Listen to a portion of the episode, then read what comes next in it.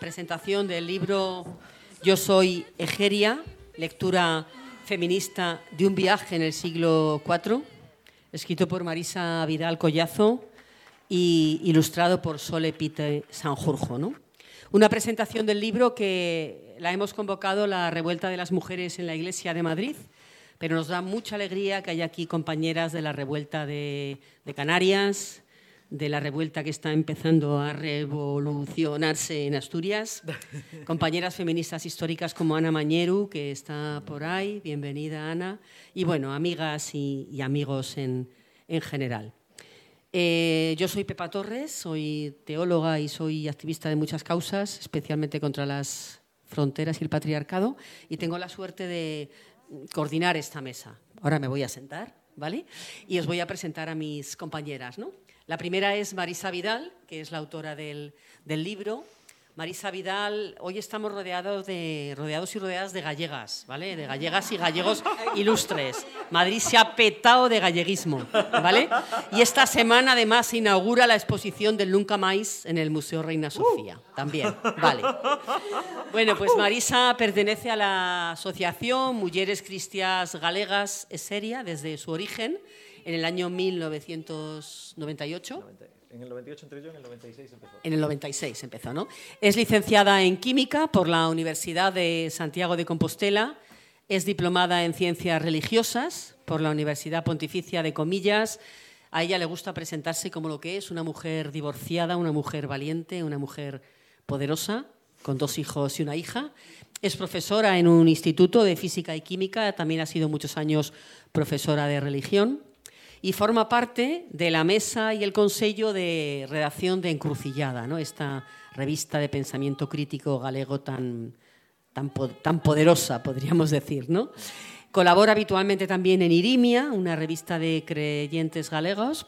Forma parte desde hace muchos años también de la ATE, de la Asociación de Teólogas Españolas, también de la Red Miriam de Espiritualidad Ignaciana Femenina y de AELGA, la Asociación de Escritoras y Escritores en Lengua galega. ¿no? Es autora de varios libros colectivos, entre ellos destacamos Damas, Dueñas, Donas de Nosa Memoria, ¿verdad? Eh, en Gracia Vidal Estevez, Profecía de Fe e Galiguidade, que es otra genealogía. Que también ilustró Sole. Que también ilustró Sole. Fenomenal. Y recientemente, recientemente es una de las editoras del libro La Revuelta de las Mujeres en la Iglesia y ya, y ya sobre todo Euseu Egeria, que luego nos lo va a contar porque el libro originariamente es en su lengua materna, que es gallego, ¿no? Bueno, pues es un placer, Marisa. Junto a Marisa está Solepita, otra gallega ilustre, en este caso de A Coruña. Eh, se conocen desde hace mucho tiempo porque hay una relación ahí de discípula y alumna que luego se convierte en pura igualdad y sororidad, ¿no? Solepita es artista plástica, y sus obras van desde el dibujo, la ilustración, la poesía, la pintura y hasta la escultura, que luego hablaremos también de esto, ¿no? Y está empeñada con Marisa desde hace muchos años en proyectos sororales de recuperar genealogías feministas, ¿no? Y a ese objetivo responde, entre otros muchos, como nos van a contar, este libro, ¿no? Yo soy Euseu Egeria. Y la tercera persona que está en la mesa es Carmen Soto. Carmen, Carmen Soto, no recuerdo el segundo apellido. Carmen Soto Varela. Carmen Soto Varela es historiadora, es, es doctora en teología, es licenciada en historia contemporánea en concreto y es doctora en teología en la especialidad de Biblia por la Universidad de Comillas de Madrid. Pertenece a la Asociación Bíblica Española y es una socia histórica, podríamos decir, de la Asociación de teólogas españolas y ha sido del grupo que más durante muchos años ha liderado y puesto en marcha esa asociación. Es autora de, muchísimas publicaciones. La última es Cuando Dios no habla solo en masculino. Y la penúltima es que es también una autora que ha colaborado con el libro de la revuelta de las mujeres en la Iglesia, pero a su vez también es editora. Creo que de los últimos libros que, que editaste con Silvia, creo que uno fue Mujeres y Diaconado, ¿no?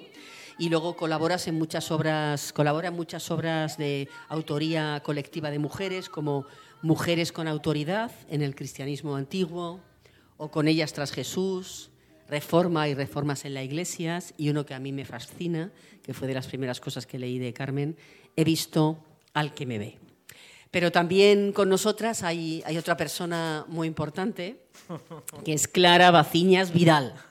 Ahí donde veis a Clara Baciñas Vidal, Clara es politóloga, pero como Emma Goldman entiende que esta no puede ser mi revolución si no se puede bailar. Y por lo tanto se dedica también a la música tradicional gallega. ¿no? Y es con esa música con la que vamos a empezar este coloquio, este conversatorio de la presentación de este, de este libro. Pues... Bueno, antes de nada, gracias Pepo por la presentación. Y bueno, nada, unas notas breves y ya empezamos, ¿vale? Eh, efectivamente, yo soy Clara, también conocida como hija de Marisa. Eh...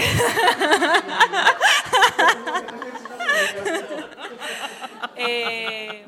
Bien, bueno, pues nada, yo vengo aquí con, con mi bandeireta a bueno, enseñaros un poco lo que, lo que es la tradición musical y oral, sobre todo de mujeres, en cuanto a este instrumento se refiere, de Galicia, y no solo de Galicia, o sea, y no tanto de Galicia como de una zona muy concreta que es el área de la costa, ¿vale? El área a Coruña-Pontevedra, ese eje, que bueno, ya sabéis que las fronteras en temas de música son muy porosas, entonces vais a poder ver en, en el estilo muchas influencias, de las cuales, por ejemplo, de los melisás, este es, eh, de la cultura árabe que tanto tiempo habitó en, esta, en, bueno, en nuestro país, eh, aquel quejío, aquel tal, que en Galicia se, se configuran los ailalás, os sonará a todos aquello de ay la la la la, ay la la la la. Bien, bien, vamos cogiendo, vamos cogiendo. Eh, nada, decir eso. Eh, yo vengo aquí a título individual, yo formo parte de, de, un grupo, ¿vale? Que está escrito en una asociación cultural que se llama Amamua de Luou. Eh, voy a interpretar unas piezas de San Vicente de Oitabén, que es una aldea que hay entre Ponte Areas y Ponte Caldelas, en el sur de la provincia de Pontevedra. Eh, están montadas por Fernando eh, Saavedra, que es mi, mi, maestro, por así decirlo. Eh, la música así de panderetas se toca normalmente en grupo, ¿vale? es una música muy de comunidad, que tocan, bueno, ya lo dije antes, pero me repito, mujeres. En mi grupo somos 11. Entonces, bueno, yo vengo así un poco más desnuda, pero bueno, espero que igualmente os guste y que lo podáis disfrutar, ¿vale? Y sin más, allá vamos.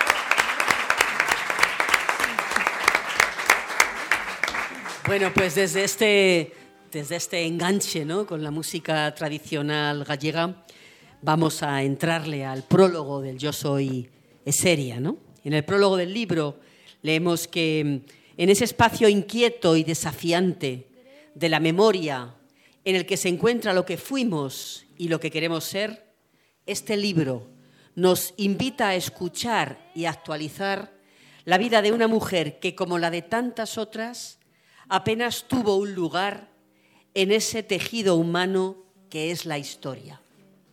La voz de Seria, desconocida para muchas y muchos, se alza en el relato de Marisa Vidal para denunciar los horizontes patriarcales y androcéntricos con que se ha ido construyendo la memoria colectiva cristiana y recordarnos que siempre ha habido mujeres con iniciativas sabias y audaces que a pesar de los silencios que las hicieron invisibles o las dejaron al borde del camino, tienen mucho que decirnos. Pues gracias Marisa por este libro, pero cuéntanos de dónde nace, cómo se gesta este libro. Bueno, este libro nace eh, en Mujeres Cristianas Galegas e Xeria, eh, la asociación de la que formo parte. Eh, hace ya algún tiempo, eh, Maripau Trainer y Vilanova, una de las eh, históricas de, las dones en la Iglesia per la Paridad, eh, me pidió que fuera a hablar de Xeria. Tú que estás en la asociación Xeria, vente a hablar de Xeria que Cataluña, ¿no? Y bueno, pues yo soy así, cogí y preparé una, una charla y tal. De esa charla salió un artículo que se publicó en Encrucillada y que ilustraba el dibujo que visteis antes, de hecho a, a lápiz, ¿no? A pluma. El dibujo de pluma que, visteis antes y que fue el, origen de esto. Cuando hace dos años las mujeres cristianas galegas vimos que en Santiago, ciudad de peregrinación, faltaba una referencia clara a, a Exeria, una mujer peregrina, eh, recogimos firmas, las presentamos en el ayuntamiento para pedir que hubiera una plaza. Pues de esa recogida de firmas, el ayuntamiento dijo, por supuesto, y entonces dijimos, bueno, no tiene sentido que haya una plaza que se llame Xeria si nadie sabe quién es. Entonces dijimos, bueno, pues aquí hay que, hay que ir a un libro. Y bueno, pues compusimos este libro. Desde el principio yo ya pensé, nada, un libro ilustrado. ¿Y quién lo va a ilustrar? Mi profe. eh, a Sole ya la conocía de, de Encrucillada, ella llevaba 30 años trabajando en Encrucillada, yo apenas 20.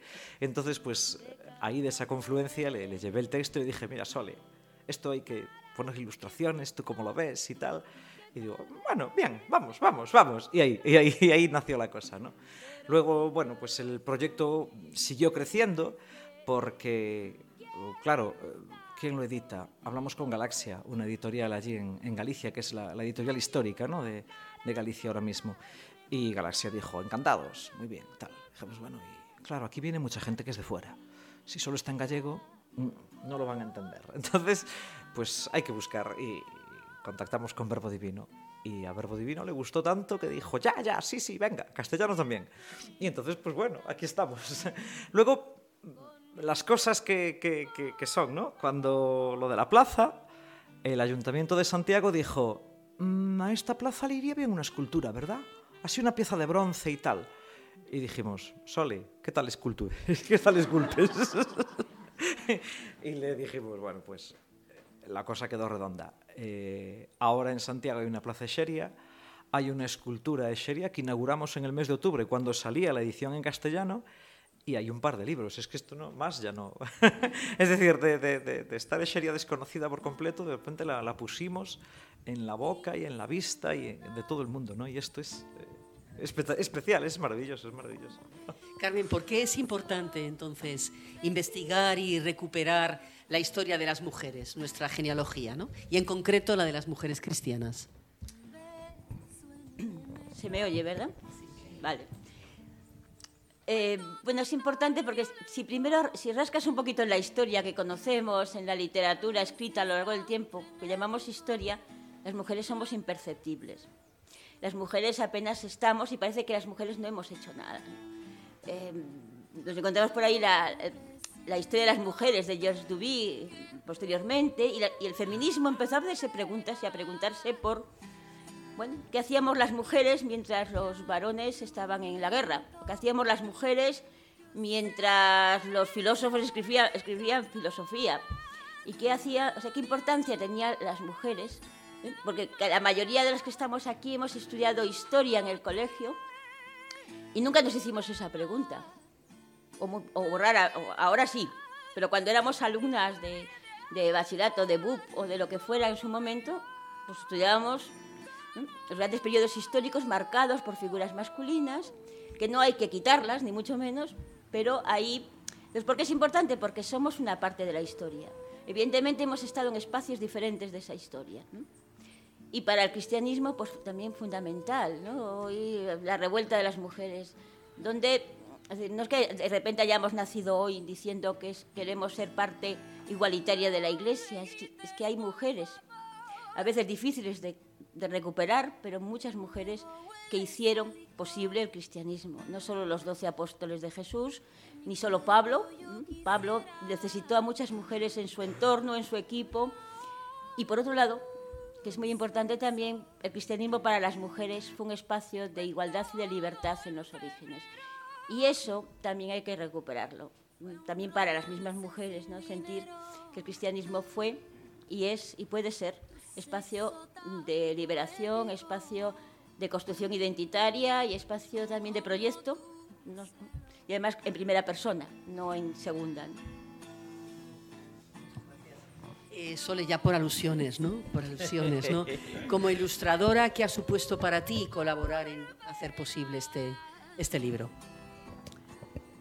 Mm, Bueno, fue toda, toda una aventura de inicio confiado, viaje incierto y casi fin, no digo fin, no me atrevo a decir fin, insospechado. Y digo esto porque mm, yo hice feliz y contenta aquel primer dibujo que visteis ahí y no podía imaginar que iba a tener luego pues toda, eh, toda detrás todo ese camino ni todo ese relato que está teniendo. ¿no? Cuando leí el libro de Marisa me encantó, me encantó.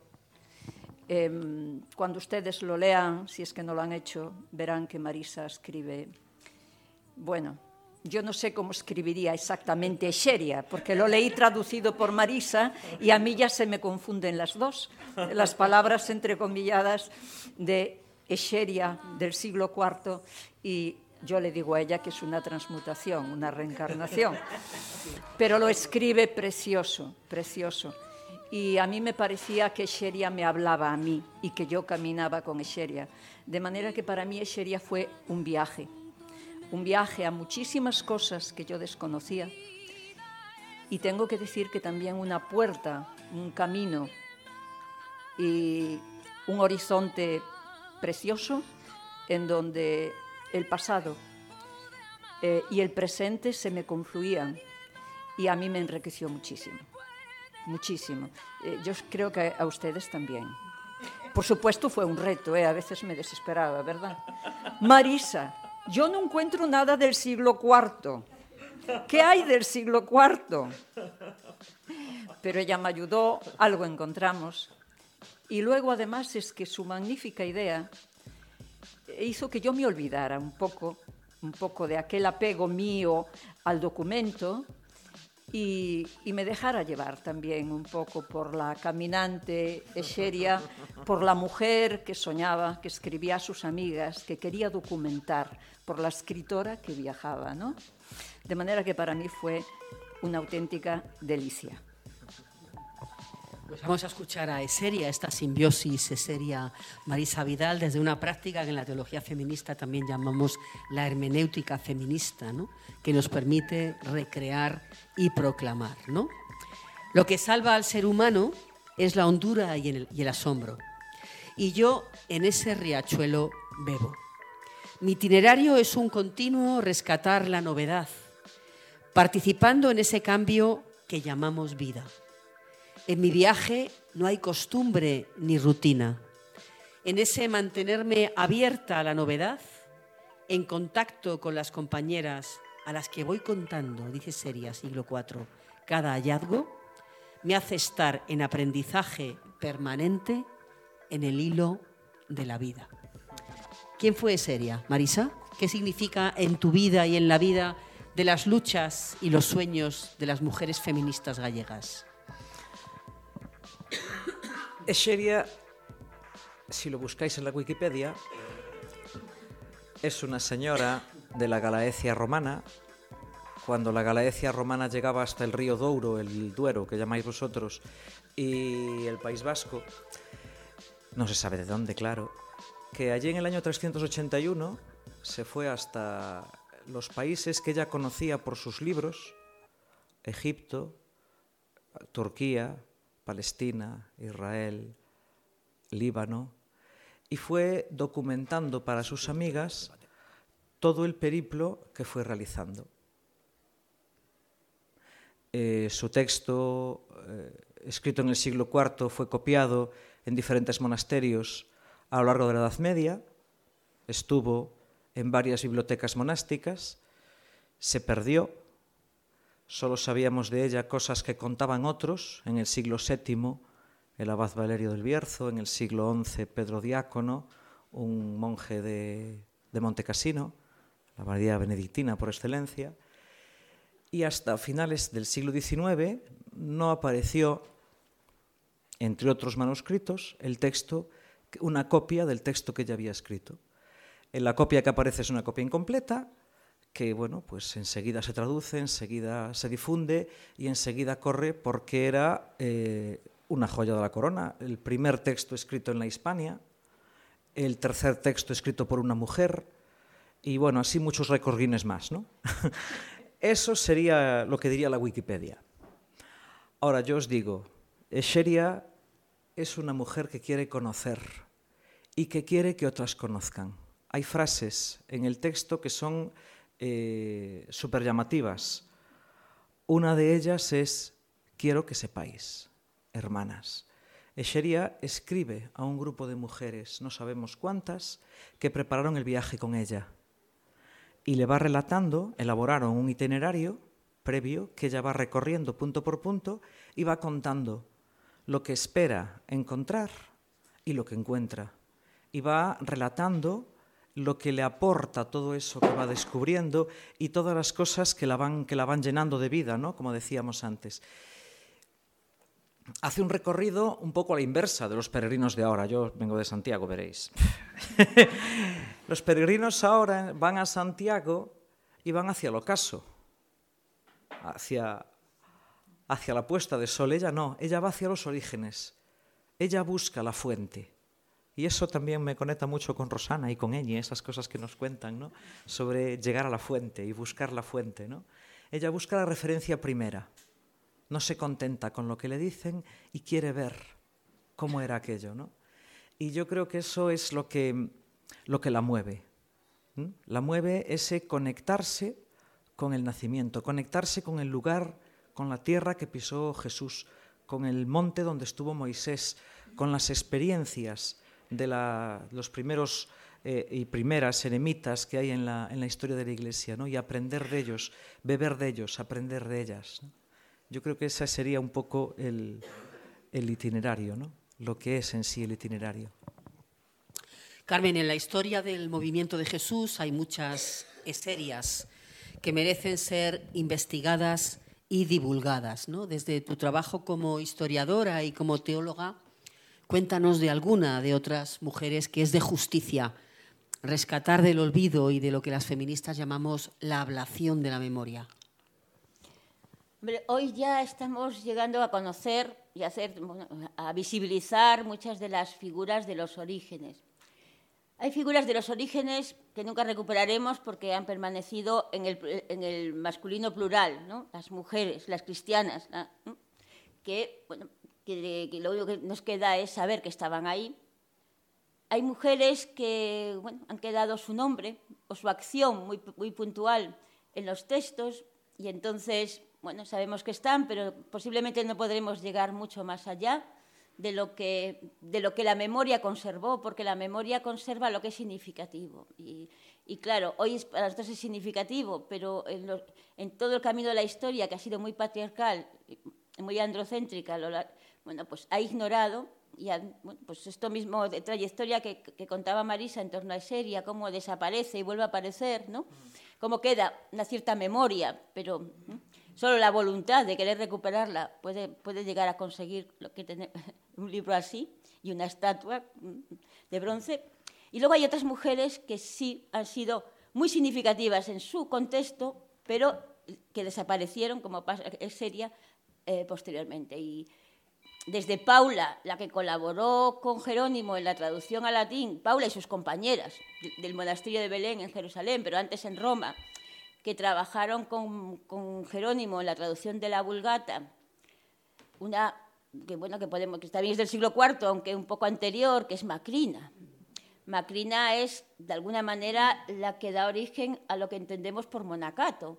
O sea, ella empieza a vivir empieza a vivir como, como en su casa, una experiencia, lo que entenderíamos por vida monacal, que su hermano Gregorio Eusebio de Cesarea lo, no, perdón, Eusebio de, Gregorio de Nisa, sus hermanos, Basilio de Cesarea, que Basilio de Cesarea, que también hace, hace lo mismo en masculino, que escribe una regla que luego pasa por Benito de Nursia y llegará al, al monacato medieval, claro, quien está en el origen es Macrina. Sin embargo, ¿qué pasa?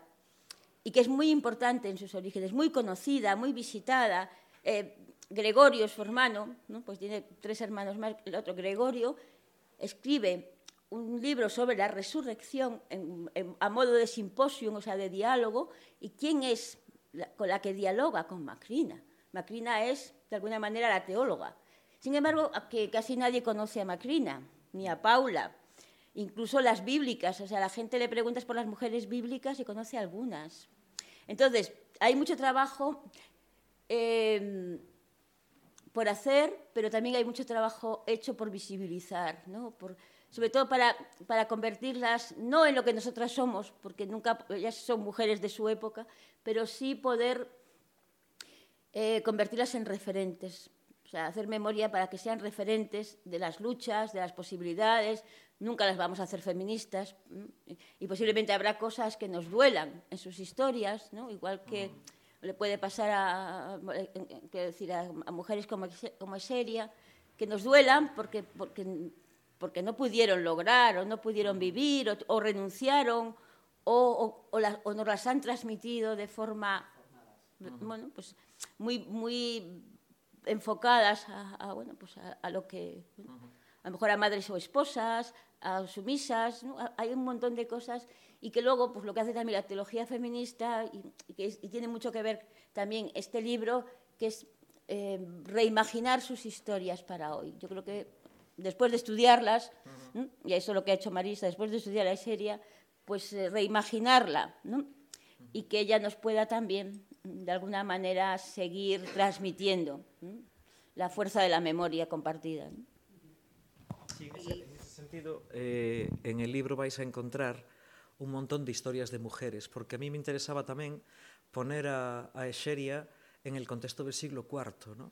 Es como ir lanzando hilos, ¿no? Con todas las historias e ir trenzándolos para poder llegar a, a entender ese contexto de femenino, ¿no? Porque si solo cuentas la historia de una mujer, pues vale, tienes, pero tú solo tienes esa mujer. ¿Qué pasa con todas las demás?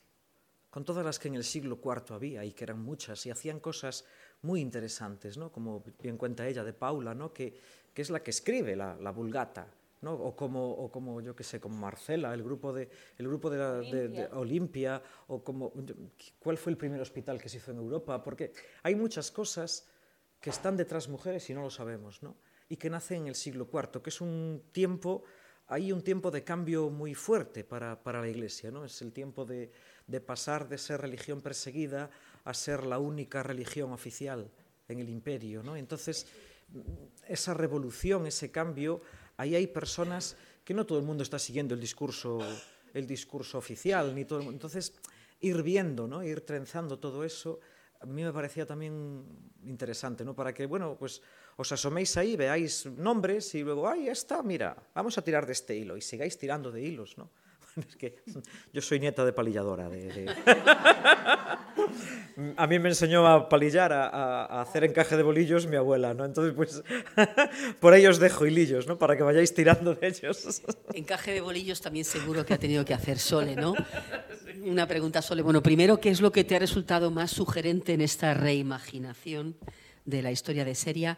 Y segundo, ¿qué es lo que te ha resultado más retante como ilustradora, ¿no?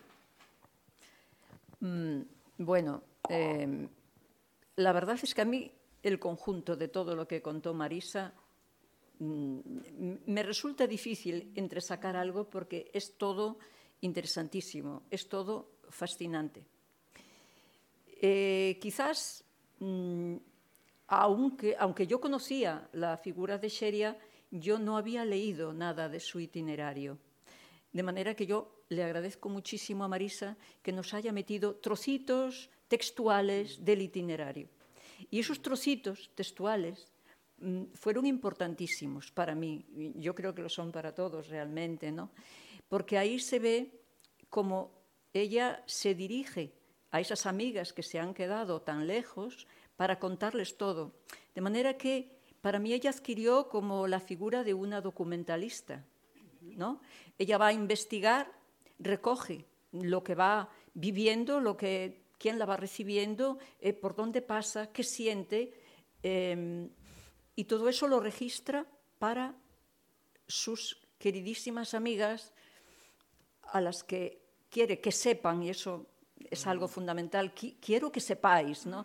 Entonces, esa voluntad expresada de una mujer del siglo IV a sus amigas de saber, lo mismo que las referencias que hace cuando le dice, cuando le regalan un libro, ella se ilusiona y le dice, este es más completo que el que tenemos. A mí eso me encanta porque te está diciendo que en el siglo IV las mujeres leían, tenían libros, querían saber, tenían inquietudes, existían más allá del puchero. Claro, yo eso no lo sabía así, dicho por alguien de aquel tiempo. Entonces, eso me pareció tremendamente relevante. Y difícil, todo. Sobre todo Claro, que todo era una purita ruina. que iba a dibujar, yo si todo eran ruinas? ¿no? Bueno, pues algún texto, algún trabajo de investigación de arquitectos y arqueólogos hay, y, y, entonces pues nos ayudó mucho. Los mapas existen, alguien tenía los mapas de su viaje, que es importante cuando hay una viajera que se vea el itinerario y podamos viajar con ella, aunque solo sea mirando un mapa y quizás eh, huir, huir eh, del perjuicio. No quería ponerle un rostro mm, claramente visible, porque Sheria, mm, de Sheria lo importante yo creo que es su palabra y, y, y, la existencia y la actitud que nos dejó. ¿no? Entonces, por eso quizás eh, centrarme más en, en, la actitud del caminar, en la actitud de la búsqueda y en la actitud de documentar. Por eso yo la pongo siempre con útiles de escribir. Me parece que eso es muy importante. No va de simple turismo. ¿eh? Qué bien. Yo no sé si os pasa a vosotras y a vosotros que aquí seguimos tirando hilos y según lo que estáis diciendo, me parece a mí que eh, Exeria entonces es un relato también de sororidad femenina, ¿no? Total. Porque entonces la sororidad no es un descubrimiento de las mujeres feministas de la Ilustración y del siglo XX, ¿verdad, Marisa? Ya. Ahí vamos al tema, ahí vamos al tema. a, a, mí hay alguna cosa que me, que me, llamó mucho la atención, no tanto de Sheria, sino de la gente que hablaba de ella. ¿no? Eh, ese moverse que es una cosa que hacemos mucho las mujeres, sobre todo las mujeres feministas, ¿no? que queremos cambiar cosas, ese moverse por la línea delgada de lo admitido, no admitido, legal, no legal, canónico, no canónico, y, por esa línea avanzar, ¿no? e ir abriendo, ir abriendo camino. Cuando, cuando fui a, a, a, Cataluña a hablar de Sheria, el curso se llamaba Las grietas del patriarcado. Y es que Sheria eh, es una mujer que se cuela por las grietas, ¿no? Que abre grieta. Eh, algo de eso. Yo traía ahí un par de, un par de textos que me parecen bueno, esta es la escultura. Ay, que nos la enseñamos. ¡Qué barbaridad! Eh, es el perfil de Sheria en bronce. Arriba, las estrellas, es el dibujo de la portada, ¿no? Las estrellas y las palabras con las que Sheria llama a sus amigas, sorores, lumen meum. ¿Mm? Eh, ¿Qué más le dice? Dominae, señoras, venerables hermanas, ¿vale?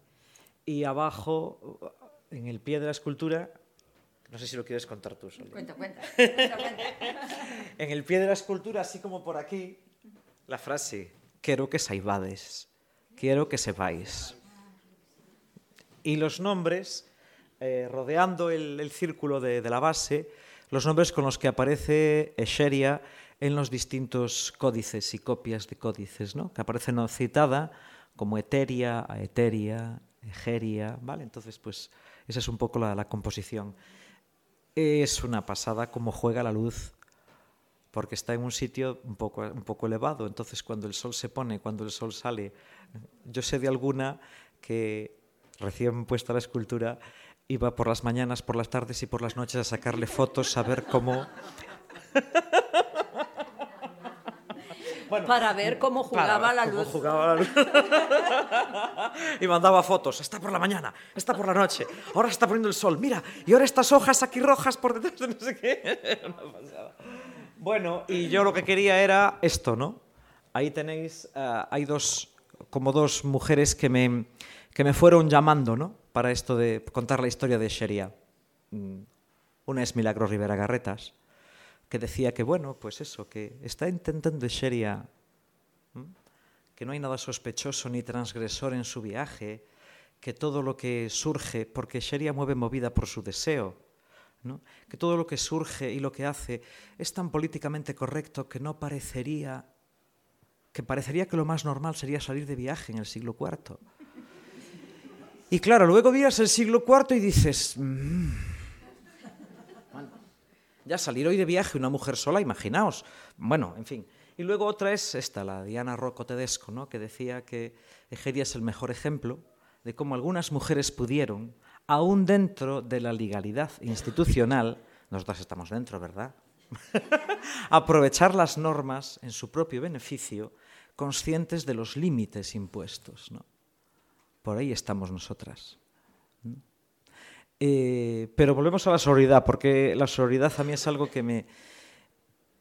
Escheria llama sorores a sus amigas, las trata como hermanas. En ese grupo, a mí algo que me llamaba mucho la atención, eh, el tema de la autoridad, ¿no? ¿Cómo se entiende la autoridad? Hay, hay gente que sabe mucho y sabe que en latín hay dos palabras, potestas, autoritas, ¿no? La potestas es la autoridad ejercida como ordeno y mando. La autoritas es la autoridad que le reconoces a las, a las personas que sabes que pueden aportarle a tu vida cosas que te hagan ser mejor ¿no? o que te hagan vivir mejor. En este camino es donde está Escheria. ¿no?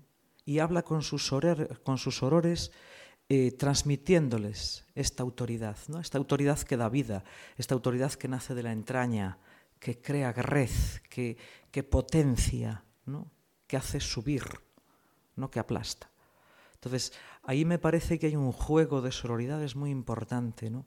Cuando Escheria, desde una esquina a otra del Imperio Romano, convoca a sus amigas, cuando se siente que las, que las fuerzas le fallan, que aquello se vuelve duro, que se sienta, yo me lo imagino, ¿no? Llegaba la noche, sacaba sus plumillas o lo que fuera, lo afilaba, tal, venga tinta, y convocar a sus hermanas, el espíritu de sus hermanas, ¿no? que, como, que la, como que la alimentan, que la sostienen, que le dan fuerza. ¿no? Y eso, ese juego me parece fundamental. Un juego que luego repite... Mmm, no llegó todo el trozo de todo el texto, pero el trozo que llegó, solo hay un nombre. Solo hay un nombre que cite Escheria, y es Martana, una mujer que Sheria conoce, eh, parece bueno que Sheria estuvo tres años, no estuvo tres años de un lado para otro. Se instala en Jerusalén. En Jerusalén está por lo menos un año entero recogiendo todas las liturgias de la ciudad de Jerusalén y habla con el obispo Cirilo el Super Master of the Universe, pero no dice su nombre. Solo reconoce y dice con su nombre a Martana, su alma gemela, su hermana, porque se la presenta a sus hermanas. Entonces ahí hay un juego de, ir de un lado a otro del imperio, un, viaje en el espacio y en el tiempo, donde esa red que teje, que teje Sheria con sus hermanas, de repente incluye también a otra mujer, a Martana, ¿no? que está con ella en Jerusalén, que luego cuando vuelve de vuelta pasa por Seleucia, en la Turquía, ¿no? pasa por Seleucia a visitarla, a despedirse de ella. Entonces ese, ese juego de, de, sororidad que se abre, ¿no? que, que incluye a otras. Martana, cuidadito, ¿eh? que Martana era diaconesa, Martana regentaba varios monasterios de mujeres en, en, en Antioquía, en Turquía, ¿vale? Mm. Sin embargo, cuando habla con los obispos, el señor obispo aquel, aquel señor obispo me dijo, ni siquiera el de Desa, que tiene una conversación con ella, con él muy intensa, que hablan de libros, que no dice su nombre, total, ¿para qué? Solo es un obispo. Eh, quiero decir que ese juego de sororidad lo, lo, ves ahí, ¿no? Lo ves en esa, en esa vida. Como estaba diciendo Marisa, ¿no? Autoridad viene de aullere, hacer crecer, ¿no? Carmen, eh, ¿en qué crees que este libro nos puede hacer crecer hoy a las mujeres cristianas contemporáneas? ¿Qué ha supuesto para ti? ¿Qué es lo que te parece más sugerente este libro? Aparte de todo. bueno, yo lo decía, lo, quise decir un poco eso en el prólogo, de, mm, de, generar ese espacio sororal, ¿no? de incorporar mm, a Eseria en, en nuestro camino espiritual también como creyentes. Y sobre todo a mí me ha encantado, ya decía Sole, lo bien escrito que está y lo bien articulado que está entre lo propio y lo, de lo de Marisa y lo de, y lo de mm, Eseria, pero también ese diálogo entre el pasado y el presente, ese diálogo entre mm, las que fueron, las que somos y, lo y las que queremos ser, porque al final mm, nosotras no inventamos el no descubrimos el Mediterráneo hoy, pero sus luchas y sus, y sus sueños también están en nosotras. Y leer, leer la historia así contada, ¿no? no leernos el itinerario de serie todo de golpe, que a lo mejor nos, se nos atraganta por muchas razones, pero sin embargo leerlo atravesado por, em, por los sueños de hoy, por las inquietudes de hoy, por ese, por ese es que la misma narrativa del, del relato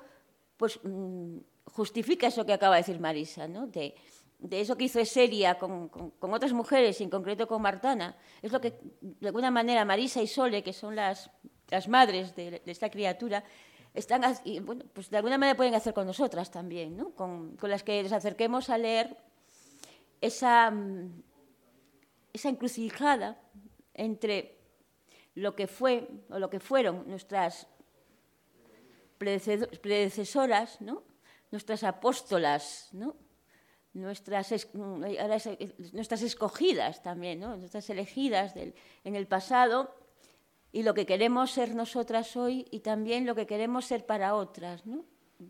Hay muchos aprendizajes ahí, pero esa, ese el gran acierto, uno de los grandes aciertos del libro es esa capacidad de, sobreponer el perfil de Seria con nuestros propios perfiles. No sé. Hay una cosa también muy interesante en el libro que conecta con, un, con uno de los temas mm, que más nos preocupan a, las, a la revuelta de mujeres en la Iglesia y a las feministas cristianas, que es la liturgia. ¿no?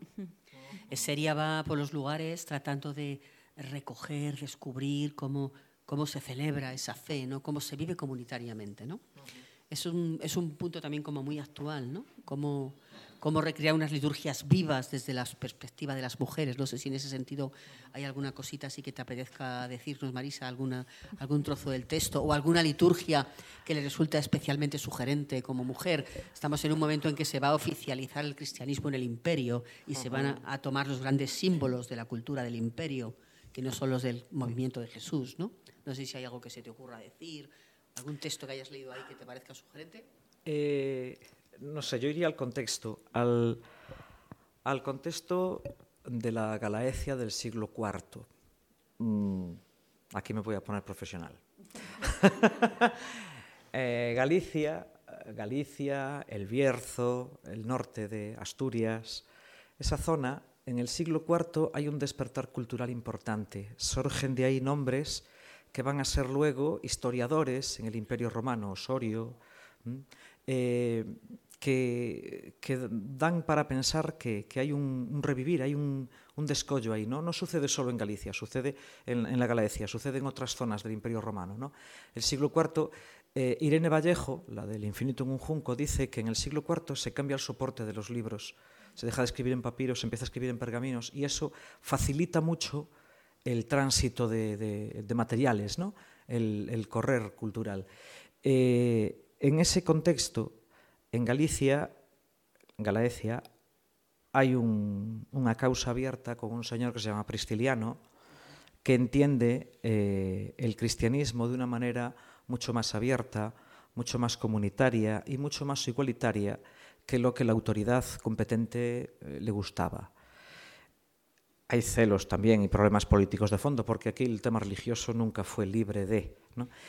Pero en ese contexto se están cuestionando celebraciones, se están cuestionando retiros eremíticos, se está cuestionando la autoridad de las mujeres.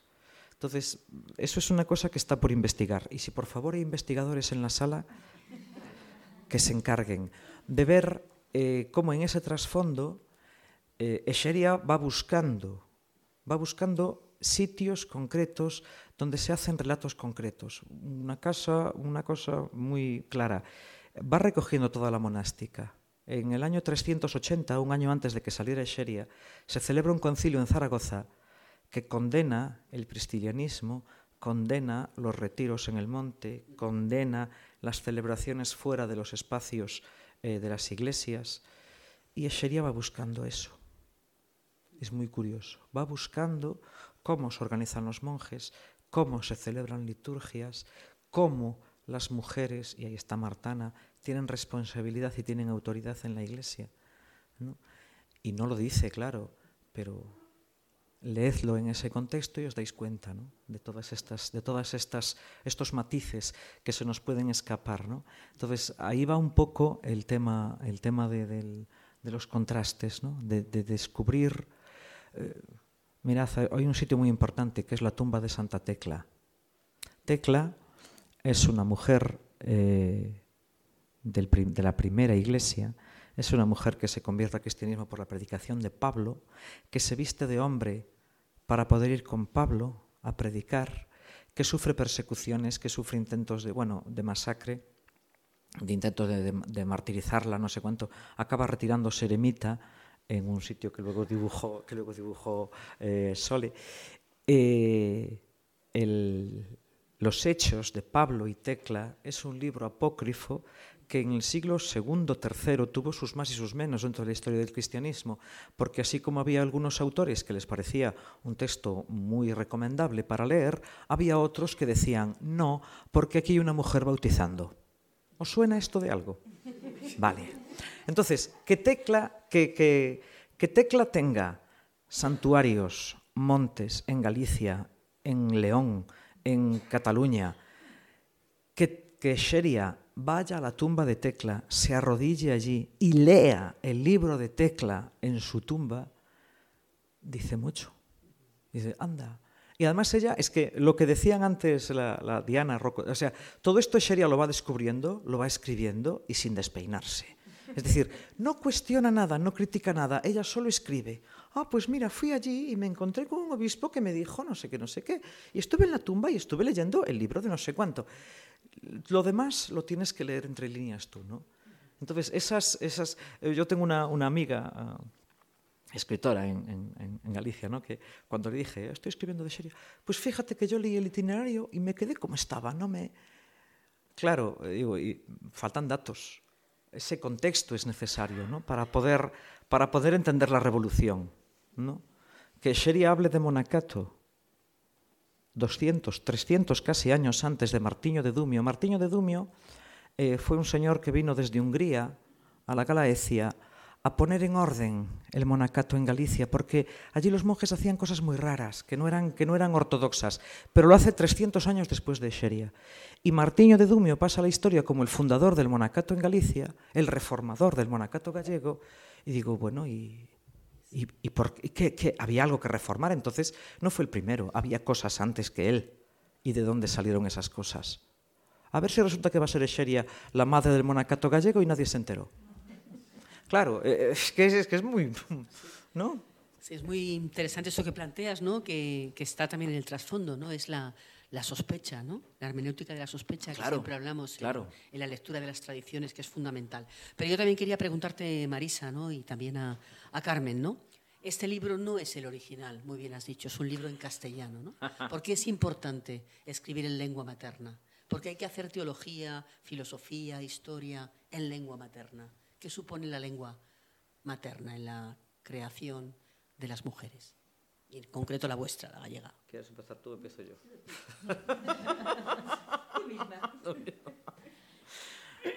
Mm, la lengua es lo que nos pone en el mundo, ¿no? Es la, es la cultura y la mamamos. ¿no? Escheria, mm, es que claro, todo está muy conectado. Yo pienso, hablo y vivo en gallego. Entonces a mí lo primero que me sale es gallego, lógico. Pero es que además hay otra cosa. Escheria también es una mujer muy culta y muy estudiosa. Escheria sabe latín. Para leer sabe latín, sabe griego, porque de Roma para allá o sabías griego o no ibas a ninguna parte. Es como aquí subir de los Pirineos, ¿no? No te vale de nada el español. Eh, parece que también sabe siríaco. Y sin embargo, cuando escribe, no escribe en el latín culto y requintado que escribía la gente fina y de bien, la gente que, que estudiaba. Ella escribe en el latín vulgar que habla la gente de Galaecia. Y eso es, eh, es conectar con la gente. Es decir, tanto si sabes leer como si no. Una persona del común, de la Galaecia del siglo IV, le lee en el libro de Sheria y lo entiende. Y eso era para Sheria fundamental, que la entendieran, hacerse entender. Incluso, bueno, es que además aparte de la parte litúrgica y la parte histórica y no sé cuánto, hay una parte lingüística muy importante en el itinerario. El itinerario es el primer texto escrito en Hispania, pero también es el primer texto escrito en ese latín que ya estaba dejando de ser latín para ser gallego-portugués. Entonces, eh, los filólogos gallegos y portugueses se vuelven locos cuando Escheria dice con toda naturaleza del mundo, cogió el niño en el colo. Eso solo lo decimos los gallegos. ¿No? y las gallegas. Coger un niño en el colo es coger un niño en brazos, ¿no? El colo es el cuello, ¿vale? Entonces, cuando Sheria cuenta en una procesión de Domingo de Ramos que las mujeres llevaban a los niños en el colo, dices, ¡guau! aquí, hay, aquí, hay, aquí hay vida hecha palabras, ¿no? Entonces, esto, claro, es que es ir al, al, al, al cerne, a la raíz, ¿no? A la raíz. Ahora dices tú. Aparte de lo que confirmo todo lo que tú dices, pues yo creo que nos pasa a todos y a todas, pero cuando convivimos con dos lenguas, y pues siempre hay una que es la propia y otra es la que, la que vas, con la que convives, que también es tuya, pero de otra manera. ¿no? Y cuando yo, yo en concreto, cuando he salido de, vivir en Galicia para vivir en otras zonas de España, pues yo fui mucho más consciente de cómo me atravesaba mm, eh, identitariamente un modo de hablar o otro, más allá de la lengua, que, o sea, la lengua en sí, sino esta es mi lengua porque esta es la que me ha construido y con, con lo que yo he, eh, he- descubierto el mundo, aunque no fuera tan consciente. Y por otro lado hay algo que yo también descubriendo mm, con mucha frecuencia y es que esa es la lengua que hablaban mis abuelas y mis abuelos, mis antepasados y mis antepasadas, a través de lo que fuimos transmitiendo, y también una lengua muy herida en nuestro caso, ¿no? una lengua muy maltratada y muy, y muy que ha sobrevivido muchas veces a, base de, mm, de los hombres y mujeres de lo cotidiano, como la- que, que en casa seguían hablando esa lengua heredada, ¿no? Y que seguían sintiendo que la otra lengua era de otros. ¿no? Entonces, bueno, pues por todas esas complicidades y todos esos compromisos y, y demás, bueno, pues una siempre quiere pues poner también en un escenario, poner también en el circuito la lengua que nos bueno, que nos constituye un poco también a nosotros y a nosotras las que somos de aquella parte de, del mundo. Imagen, las ilustraciones son otro tipo de lenguaje, Sole. Eh, de todas las ilustraciones del libro, seguro que hay algunas que para ti son especialmente queridas, especialmente significativas, que has sentido que conectaban más con lo que tú querías decir, con ese otro lenguaje que es la imagen. Bueno, mm, es difícil, es difícil elegir una, ¿no? Todas mm, tuvieron su particular historia conmigo, yo con ellas. Pero quizás porque fue la primera percepción, eh, podríamos decir que ese primer dibujo de la revista Encrucillada, que luego se va a transformar en la cubierta del, del libro, y en la despedida, despedimos también con esa mujer caminando y que luego encontró su hueco también, encontró su hueco en, en la escultura, ¿no? Es decir, una mujer que camina y una mujer que camina con la palabra. Entonces, y una mujer que camina con la palabra acompañada de sus amigas. Eh, eso es lo que yo intenté ¿no? Mm, plasmar. Y quizás por eso, de todas, y cada una me, es muy querida, pero quizás esa primera sea para mí la, eh, sí, la fundamental. Eh, yo 2012, intenté, 2012. Sí, yo intenté eh, plasmarle en este suelo parte de ese texto que ella decía, que luego, claro, por razones técnicas, en la escultura hubo que sintetizar muchísimo, ¿no?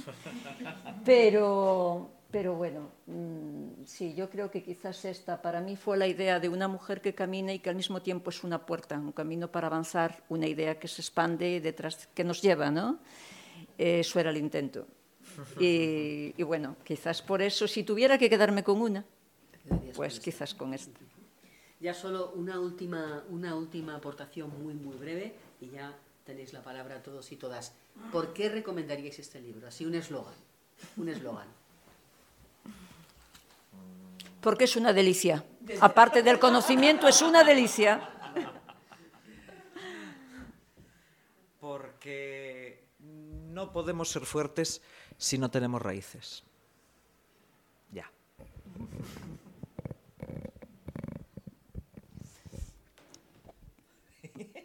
Ya me quitaron todas las ideas, pero yo creo que porque es una de mis, diríamos en galega, de mis temas, ¿no? de mis, que es porque necesitamos la memoria.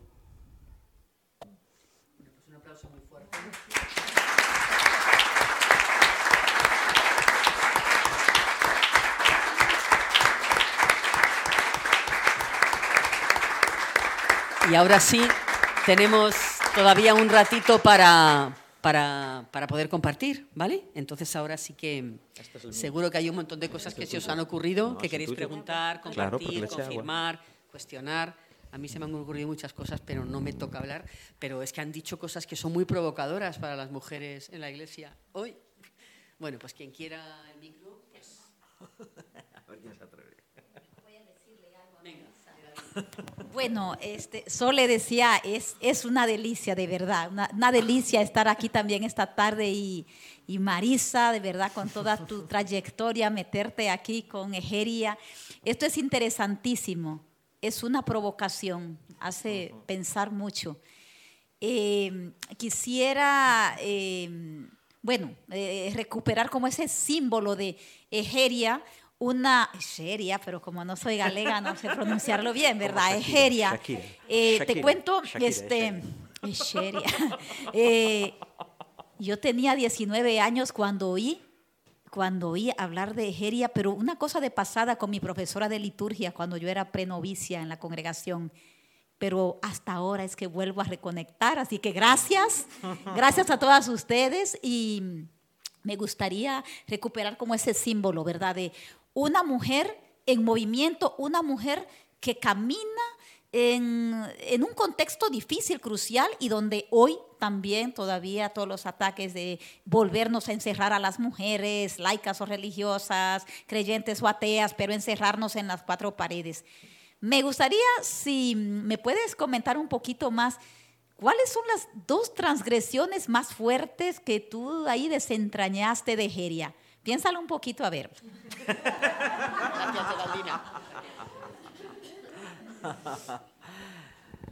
Bueno, el libro hace una clara denuncia de esa evolución clerical de la Iglesia.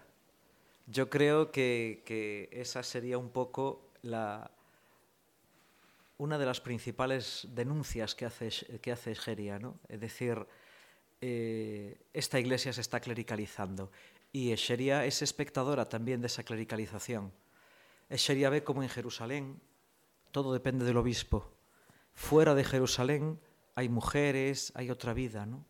Entonces, eh, esa clericalización es la que ahora mismo, y yo creo que entonces también, ¿no? Está ahogando a la iglesia. Y mm, por ahí hay que romper una lanza importante, ¿no? Hay un, hay un reto importante, ¿no? que es eh, acabar con ella, constituirnos de verdad en una asamblea de, de iguales, ¿no? hasta que la igualdad sea costumbre. Ese sería el... Muchas gracias, a mí también me, me está resultando apasionante este encuentro. Yo eh, me, me, encantó la idea esa de que ella camina hacia la salida del sol, no, no hacia el ocaso. Me la quedo para, para mí. Pero que, como tirando de ese hilo, como tú decías, me gustaría que nos hablaras un poco, no sé, como de la mística, la, la, el, bueno, ella, eh, Geraldine se quedó con la reivindicación, yo como el espíritu, ¿no? ¿Qué, qué, qué leíste a través de sus textos de cuál era su, su espiritualidad, su mística?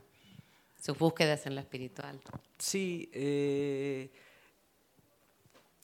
Escheria va a los sitios buscando vida. Yo creo que ahí hay una, ahí hay una clave, ¿no? Cuando, cuando se arrodilla delante de, de una tumba, ¿no? Mira, en Santiago todo esto, claro, se convirtió en un circo. Y, la gente que, la ves que, pasa por la puerta santa, que ahora toca aquí, ahora toca allá, ahora mm, se convierte todo en un circo. Pero ella no, ella va buscando la autenticidad de, de esas experiencias de personas que nos precedieron, ¿no? Entonces, cuando va, pues esto, a la tumba de Tecla y se arrodilla, es como reconocer que hay una autoridad que la está animando a ella, ¿no? Y que ella bebe de esa autoridad en el sentido que hablábamos antes, ¿no? Reconoce la autoridad de las personas con las que habla. No cuestiona si son más machistas o más feministas o más no sé qué. Ella recoge lo, bueno que le llega, ¿no? Cuando va a los, a los y tal, eh, cuenta cómo les, entregan mm, eulogias, yo no sé latín, no sé cómo se dice esto en latín, pero eh, eulogias era como le llamaban en las primeras comunidades a la comida que se compartía en el banquete eucarístico. ¿no? Entonces, ese, esa comunidad que ella extiende ¿no? más, allá de, más allá de los límites de tu comunidad pequeña, chiquita, ¿no? que es un poco lo que nos pasa a nosotros en la revuelta. ¿no?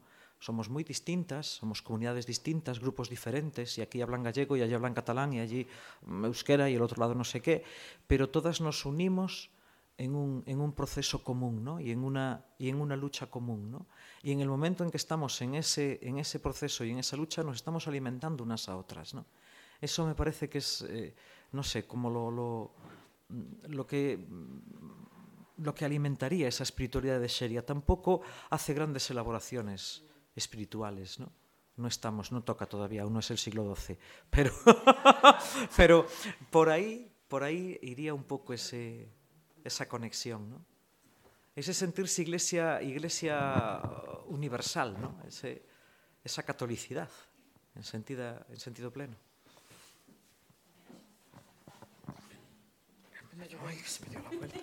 Hola. La publicidad. Soy, soy Elías eh, y trabajo en Editorial Verbo Divino. Entonces, bueno, primero agradecer la confianza, el hecho de que nos llegara a nosotros también el original para editarlo en castellano. y creo que nos habéis descubierto algo que estaba escondido o perdido. Eso es algo muy importante. Quiero incidir también en esto que decíais de, de la búsqueda de esta mujer hacia aquel, digamos, sol naciente. No, no es eso, pero... Y en el libro ponéis como que iba en búsqueda de la vida y lo ponéis con, bueno, se ha puesto con mayúscula y de la palabra también, ¿no? Que yo creo que esta mujer era lo que pretendía, ¿no? Tiene un significado importante cuando ponemos vida con mayúscula, palabra con mayúscula, ¿no? Bien, mm, creo que el libro nos ayuda a iniciarnos en los orígenes en, aquellos tiempos, en aquel cristianismo de los orígenes. Algo notaba esta mujer para ir hacia allá, ¿no? En ese sentido, enhorabuena porque creo que es un libro que ayuda mucho. Pero yo os pregunto, ¿quiénes sois? ¿Quiénes son las ejerias, las eserias en el mundo de hoy? Es una pregunta con trampa.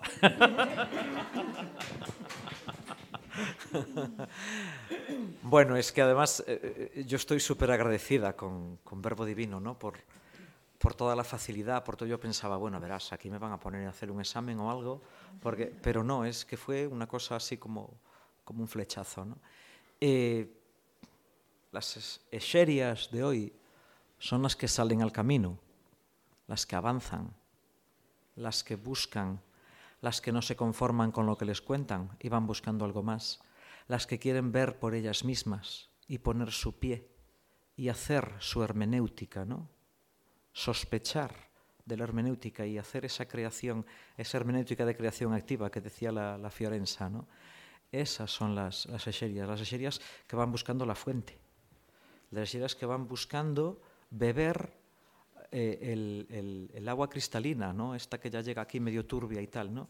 sino buscar de dónde nace todo esto, ¿no? de dónde me nace a mí y de dónde nace lo que me llega, ¿no? y conectar eso que viene de fuera con lo que yo tengo dentro. ¿no? Mm, ese camino de hacia adentro, hacia afuera, hacia mí, hacia las demás. ¿no? Yo creo que, que sería, sería eso. Yo quería también decir algo, ya no como la que tiene el micro, sino una aportación. Eh, bueno, primero que esto que decimos o decís con esta naturalidad de que sería es una mujer que camina con palabra y con otras mujeres, eso ya en sí es absolutamente transgresor, porque a las mujeres se nos sigue negando la palabra crítica y feminista en muchísimos contextos en este momento, en la propia sociedad española especialmente desde, de un tiempo esta parte. De un tiempo a esta parte y por supuesto en la Iglesia. Eso es una cosa. La otra cosa que quería decir también es que este caminar con palabra y con otras mujeres, eso es la eclesía de las mujeres. Claro. Eso es lo que queremos como iglesia las mujeres, eso es lo que queremos la revuelta. Entonces, realmente es mi icono, es mi icono de la revuelta. Y luego otra cosa muy importante. Tenéis un nuevo amor, se llama Eseria. Otra cosa muy importante, las eserias no son solo gallegas, ni blancas, ni europeas.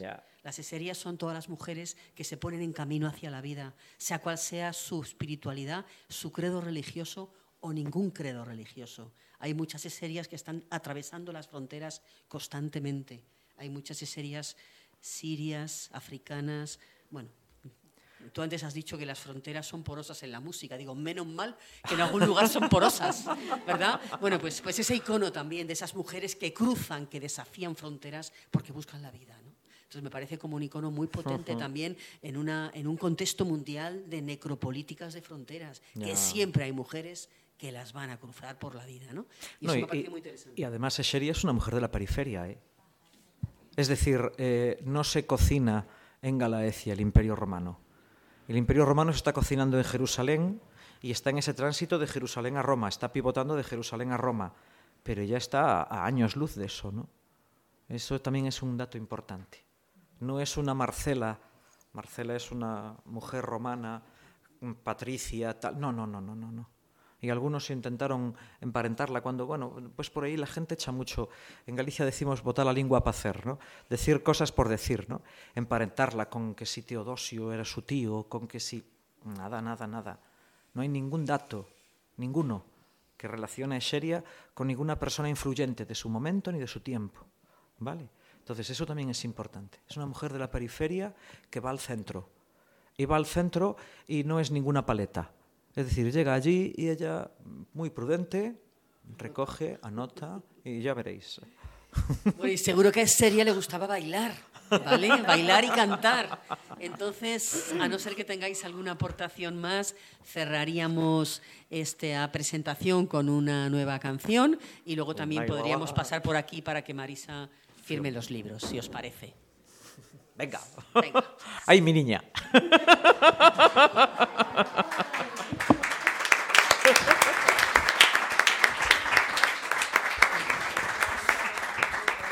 No tenía gana ninguna de venir a Madrid, ¿eh? está aquí a la fuerza. Dijo, bueno, tendré que ir y tal. Mentira, mentira. Eh, vale, vamos a hacer esta. Vale. Vamos, dice. Sí, no, digo vamos. Digo, Ay, sí. Uy. digo vamos. Bien. Eh, todos tenemos un teléfono a mano, ¿no? Sí. Bien, un teléfono a mano. A ver, yo es que voy a poner esto. Vamos a tener que hacer esto. Yo, hablando en casa, perfilamos un poco lo que íbamos a hacer, ¿no? Y entonces dijimos, ah, pues podías tocar esto, podías tocar lo otro, no sé qué, no sé cómo, tachín, tachán. Y yo le dije a mi a mi madre, pues yo voy a hacer esto, pero ahora voy a hacer otra cosa. Como buena hija de Sobrina. Como buena hija de su madre.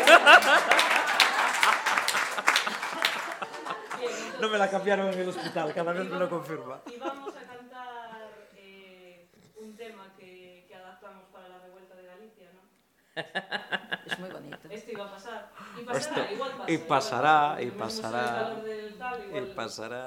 Una echamos dos, pero, eh, voy a coger una canción que, bueno, que es una canción ya a nivel profesional y editada, etcétera. Entonces, si la queréis escuchar después en casa podéis y os va a gustar mucho más de lo que voy a hacer yo aquí.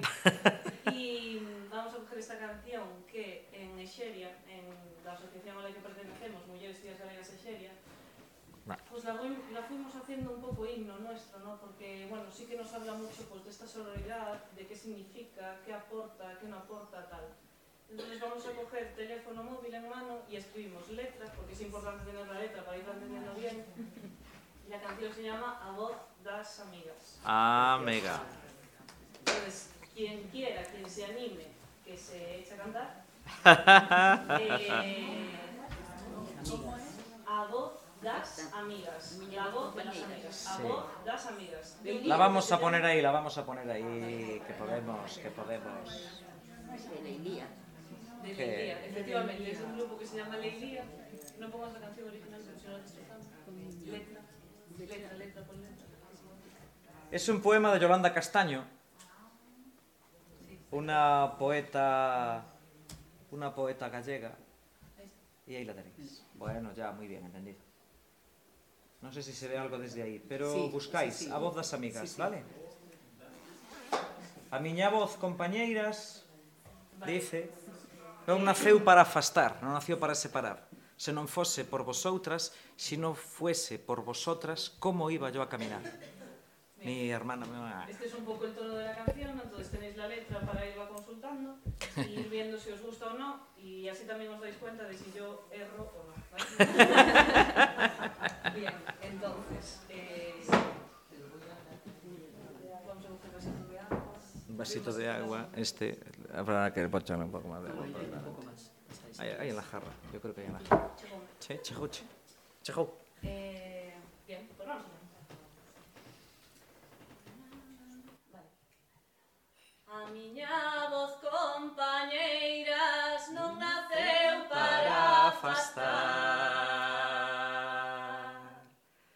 Se non fose por vosotras como ia camiñar E isto repítese. Se non fose por vosotras como ia camiñar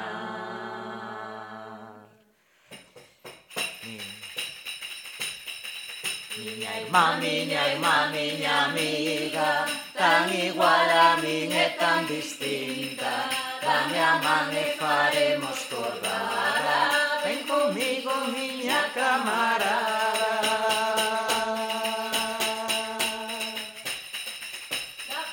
Dame a man e faremos cordada Ven comigo, miña camarada.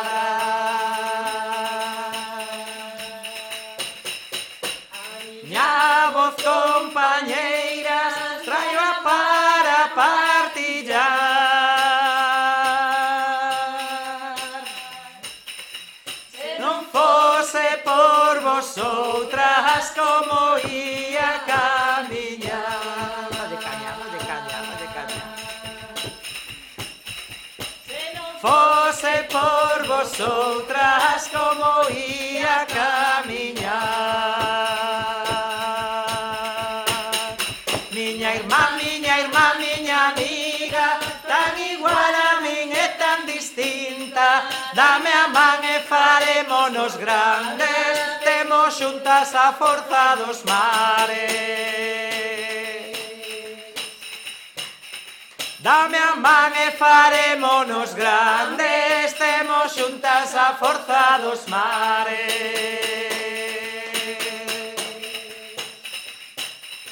A gozar, a gozar, amigas Dame folgos para avanzar.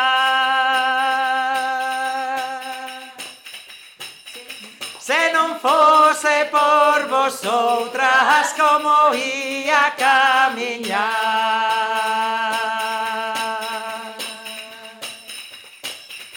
Se non fose por vosotras como ia camiñar.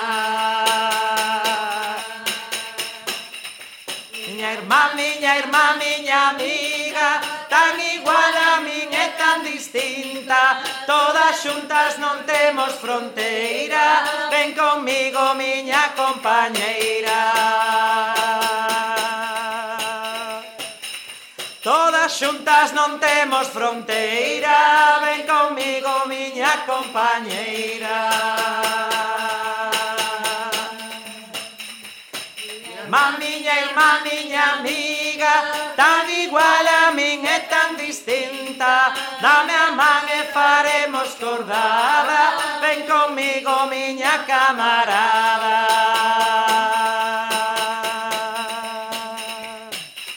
Todas xuntas non temos fronteira.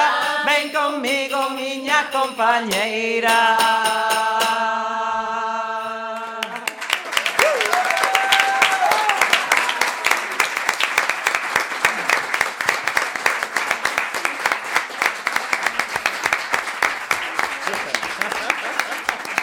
Bueno, pues muchas gracias, Clara, muchas gracias a todas, a todos.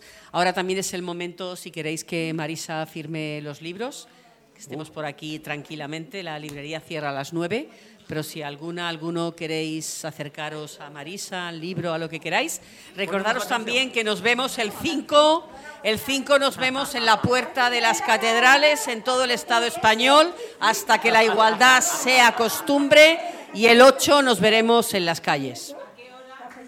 El 5 a las 12 en Madrid, en otros lugares del Estado no sé, ¿vale? Y el 8 en las calles.